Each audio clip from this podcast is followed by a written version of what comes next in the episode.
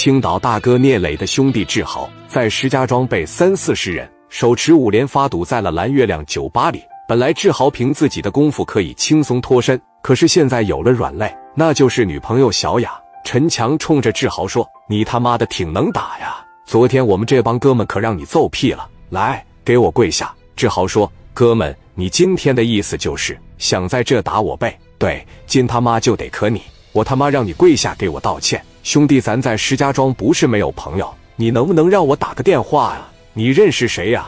还想打电话？说着，拿着枪把子朝着志豪的脑袋上哐就是一下。后边有个兄弟拿着镐把，朝着志豪的后脑海哐哐又来两下。志豪顿觉眼前一黑，趴在地上。小雅一见志豪昏倒，当时一下子就护到了志豪的身上，嘴里喊着：“不能打，不能打我男朋友！”又是几镐把，结结实实的。全打在了小雅的身上，给小雅疼得喊叫起来。志豪此时也清醒过来，抱住小雅一翻身，说：“让我护着你。”攥紧拳头，一咬牙：“你就来吧！”这帮人拿着镐把，拿着砍刀，朝着志豪的后背一顿砍，给志豪身上都打飞鞭子了，西服都砍烂了。小雅在底下哭：“老公，你起来，让我压着你，让我护着你，不能让他们打你，不能让他们打你。”这就是患难见真情。这时，陈强开口说：“别打了，别他妈给我打死了！给他拽起来，拽起来！”好几个人给志豪扶起来，把他往沙发上这一靠。两个男的给小雅也架起来，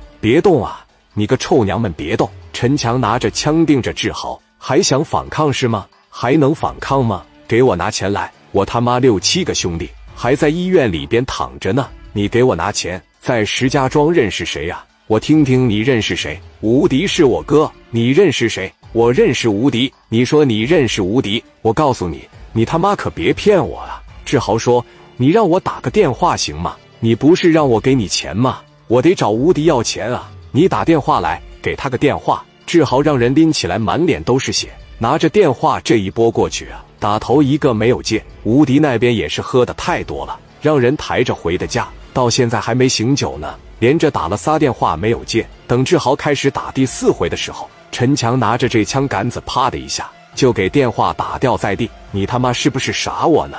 有没有钱？没钱是吧？没钱那我就得打你了啊！拿起五莲子对着志豪的小腿肚子说：“没钱的话，那你就认倒霉吧呀！你他妈还认识无敌？认识谁也不好使了！”啪就一枪。刚才志豪就强忍着疼痛没有叫出声来，他咬了牙，现在这一枪真受不了了。把小腿肚子直接就给打个血肉模糊！我告诉你，抓紧时间给我滚回山东去！听没听着？陈强来到了小雅的跟前，你这个泔水，薅起头发，啪啪就是两个嘴巴子。志豪喊着：“我他妈杀了你！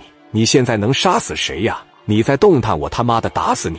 还有你不他妈因为你能发生今天的这些事啊？你个惹祸的臭婊子！走！这一说走，几十人哇哇就走了。”几人一走，小雅来到志豪跟前：“豪哥，豪哥，你怎么样？”志豪抓着小雅的手：“小雅，你没事，你没事吧？我没事。你那个小兄弟也受伤了，咱们赶紧去医院吧。”老孙开着车把他们送到了医院。志豪立马被推进手术室，把那铅弹什么的全摘出来了，处理完伤口，缝合好，缠上了厚厚的绷带，送回病房里打滴流消炎。小雅心疼完了，坐在旁边以泪洗面。不知道除了哭还能做什么。过了一个小时左右，志豪这个麻药劲就过去了。清醒之后，看见心爱的女人正看着他，心里边感觉到无比的欣慰。志豪就觉得我这一顿打，我总算挺过来。下一步我就得报仇，我不能白挨打。小雅和小兄弟也不能白挨打。